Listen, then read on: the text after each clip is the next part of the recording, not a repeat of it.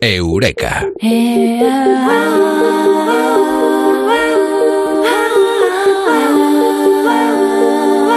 Y nos ha dado un aire, no, perdón. Hemos eh, cambiado de aires y nos vamos hasta Colombia.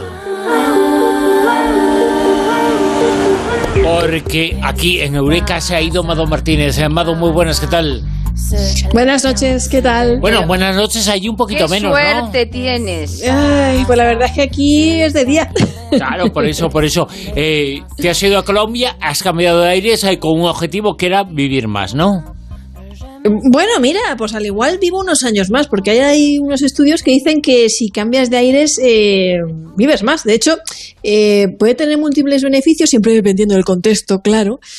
Pero, por ejemplo, sabemos que las serpientes que cambian de aires viven más años. Esto lo, lo- lo hizo además un estudio de la Sorbona en Francia.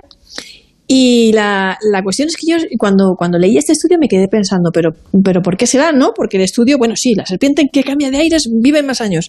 ¿Por qué será? Oye, pues si lo piensas un poco, eh, a lo mejor tiene que ver con la epigenética. Porque ciertamente si te tiras toda la vida viviendo en un mismo sitio o expuesto a unos mismos entornos, ¿vale?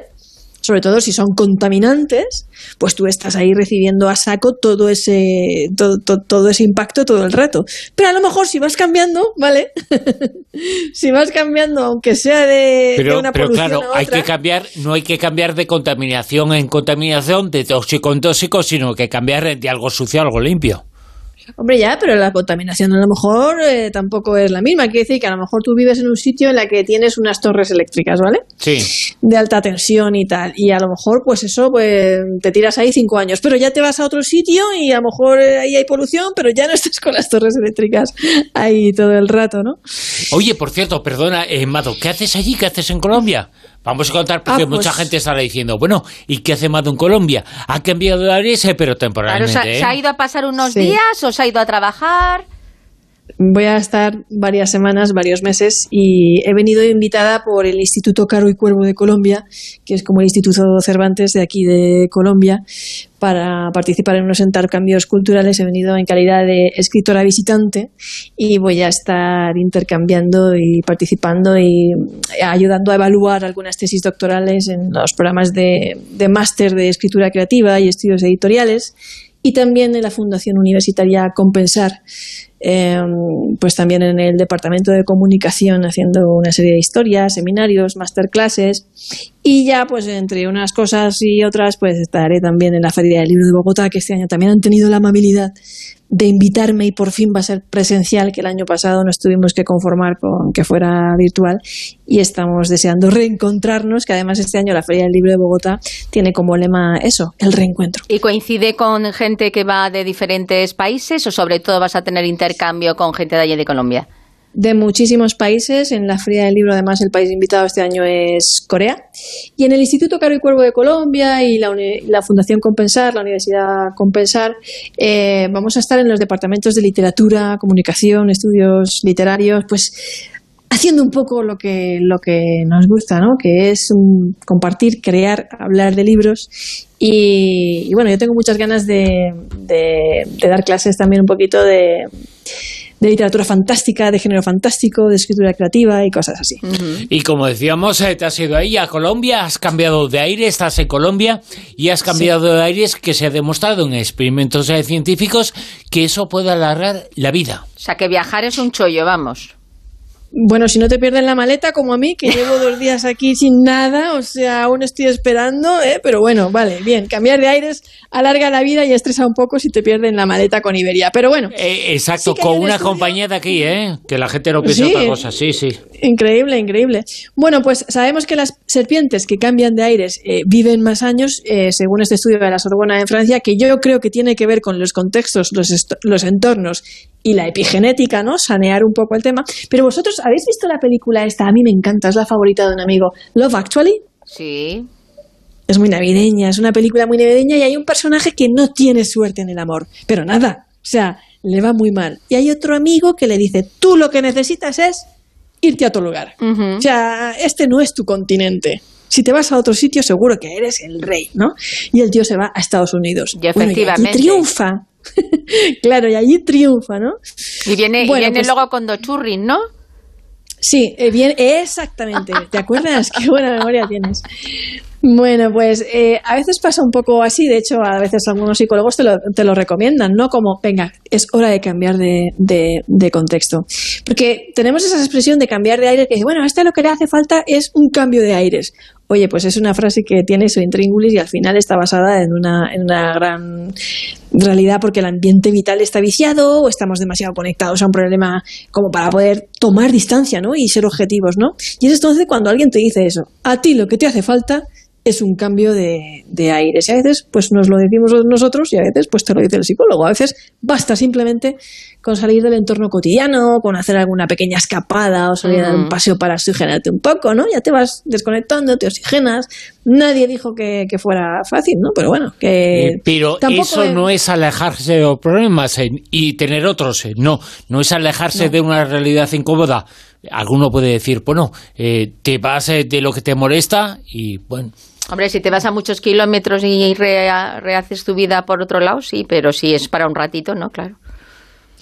La verdad es que te ayuda a veces a tomar distancia y ver las cosas no desde dentro, sino desde fuera y no en caliente, sino con otra perspectiva, ¿vale? A veces alejarse en kilómetros o, desconectar un poco del ambiente en que te, encuentras también se traduce en una distancia emocional, ¿no? Y, es importante.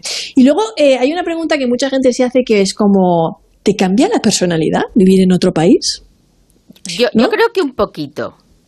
Yo creo que sí, yo creo que dependiendo del entorno en donde estés, el entorno cultural, la gente con la que te muevas, también influye por ejemplo, en un trabajo, si tú estás en un trabajo donde la gente es súper seria, donde a lo mejor el jefe es un exigente, no sé qué, mm, crea una tensión a lo mejor un poquito complicada. En cambio, si estás en un trabajo donde la gente es como más en plan familia, que te hace la vida más fácil o que tú te sientes más a gusto, pues eso, jolín, si se nota, si tú vas a lo mejor a una tienda y se nota perfectamente si hay buen feeling entre los empleados o están todos con una cara de amargados que te mueres.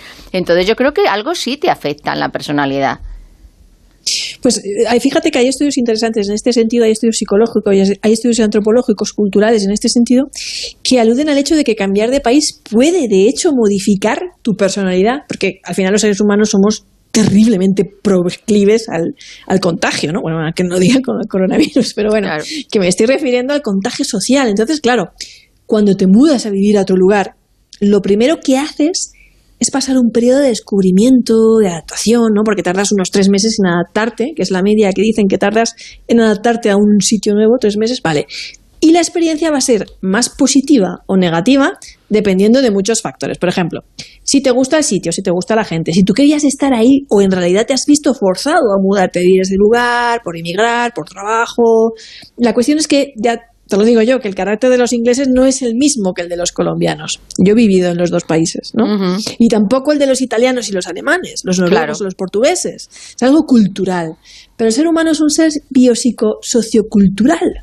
Y la cultura, desde el punto de vista antropológico y psicológico, también moldea nuestra personalidad, no solo de grupo, sino a nivel individual, porque al final la personalidad viene determinada por factores genéticos, pero también ambientales como son los culturales y casi diría que esto es lo más importante. A ver, que eso no quiere decir que si te vas a China te entran ganas de comer pangolín, ¿vale? Claro. Por poco tiempo. Pero, eh, los eh, cambios hay que se pueden producir al cambiar de aires, ¿esos cambios son más eh, biológicos o psicológicos?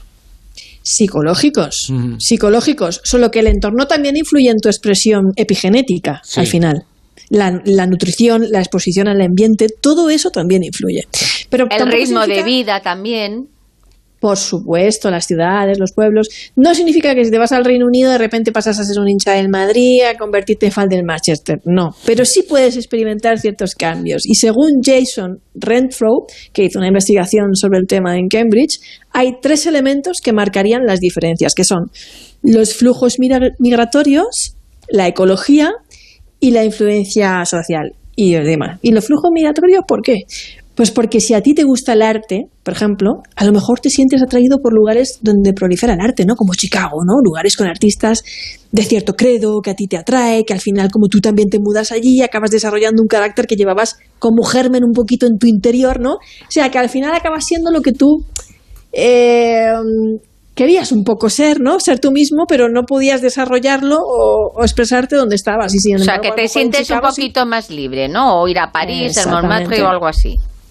Claro, al mismo tiempo contribuye eso a, consolidar la, personalidad del sitio. Por eso es importante que la gente se encuentre en entornos un poco donde pueda ser uno y, y desarrollarse y expresarse creativamente de la manera en la que le gustaría. Y en segundo lugar, la ecología y el entorno. Y este es muy interesante. Porque en un ambiente cualquier rasgo de la personalidad al menos en términos de evolución, va a tener costes y beneficios. Eso es un estudio que hicieron y lo publicaron en Advances in Experimental Social Psychology. ¿Qué quiere decir esto? Pues que las personas extrovertidas, por ejemplo, son más escasas en países donde tradicionalmente proliferan las enfermedades infecciosas. Atención, porque cuanto más se acerquen a otros, más probabilidad tendrán de contagiarse. Y otro dato curioso, fíjate, estos, estos estudios son de antes de la pandemia, ¿eh? que nos sirvan para reflexionar. Y otro dato curioso, los extrovertidos tienen un sistema inmune más potente según otro estudio de la Universidad de Nottingham y la UCLA de Los Ángeles. o sea, la explicación podría ser multifactorial y hay otros factores a tener en cuenta, pero lo menciono a modo de curiosidad como si la extroversión, ¿no? al exponernos más al contacto con otros, forzara a tu sistema inmune a estar más alerta. ¿no? Y luego, como último elemento, que es que nos queda el clima del sitio al que nos mudamos a vivir, porque el clima influye en el carácter cultural del sitio y la personalidad de la gente. No es lo mismo disfrutar de muchas horas de sol, temperaturas agradables, que estar todo el día en tinieblas, soportando lluvias continuas, eso moldea un poco las costumbres y cultura de, la sociedad y, por lo tanto, de las personalidades. Pero otro elemento más, según los psicólogos, que es la variable cultural o social previamente dicha. ¿Y por qué nos cambia la personalidad? Bueno, porque las ideas, la cultura y los principios de nuestro lugar de residencia no solo se transmiten de generación en generación, sino también a los recién llegados. O sea, los romanos conquistaron Grecia, pero la cultura griega conquistó Roma. Y eso puede pasar. También puede pasar que al llegar a un lugar nuevo y por susceptibilidad social y nuestro deseo primate de ser aceptados en el grupo, porque somos bonitos evolucionados, pues que no nos gusta estar aislado, ¿no? Pues nos sintamos más proclives al, cambio, ¿no? Por lo tanto, ese cambio, esos eh, cambios de aires eh, tienen una influencia, evidentemente psicológica, pero también tienen una influencia por factores eh, físicos que te encuentras diferentes a los que tenías en el lugar de procedencia y por el entorno, con lo cual es ecológico, claro que lo es, pero también es biológico, es palpable. Tú lo has dicho, Bruno, epigenética, cuestiones de ambiente, dieta, gastronomía. Mm. Y muchas veces todo eso influye. Y muchas veces también se desarrolla facetas de la personalidad que a lo mejor en tu entorno habitual, que es tu zona de confort, pues ni te das cuenta y vas a otro sitio y resulta que te descubres a ti mismo y dices, ahí va, pues fíjate, si es que yo aquí estoy como pez en el agua. Exacto. Mado Martínez ha ido a Colombia, Eureka, esta noche sobre lo que significa la influencia que tiene en la vida, la larga, el cambio de aires. Mado, mil gracias. Hasta la semana que viene que seguirás allí. Y mucha suerte con la maleta. Gracias, un abrazo grande. Chao. Par hasard. C'est le sien qui revient, mais sans les hasards. On n'y comprend plus rien, je ne dis plus rien. En Onda Cero, La Rosa de los Vientos con Bruno